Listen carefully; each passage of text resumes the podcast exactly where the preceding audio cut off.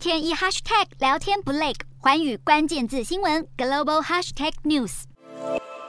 极度高温在美国德州引发野火，连住宅都难以幸免。不止美国南部飙高温，一片红彤彤，北部和中西部也是。这场热浪强袭全球，再次敲响气候危机警钟。美国总统拜登最新发布了行政命令，要投入二十三亿美元来因应气候问题，但并未宣布进入气候紧急状态。拜登这项行政命令包括协助各州开设避暑中心，协助低收入家庭支付能源费用，在墨西哥湾推动新的离岸风电计划，以及因应气候变迁带来的其他冲击，但如果是顺应自家民主党议员的要求，宣布进入气候紧急状态，美国政府就能动用国防生产法来加强生产一连串再生能源产品和系统。拜登去年展开任期时承诺会兑现对抗全球气候危机的选举支票，却一再遭受打击，包括法案在国会卡关。批评者虽然认为拜登做的不够多，但这至少是解决问题的开始。完全的嘉玲综合报道。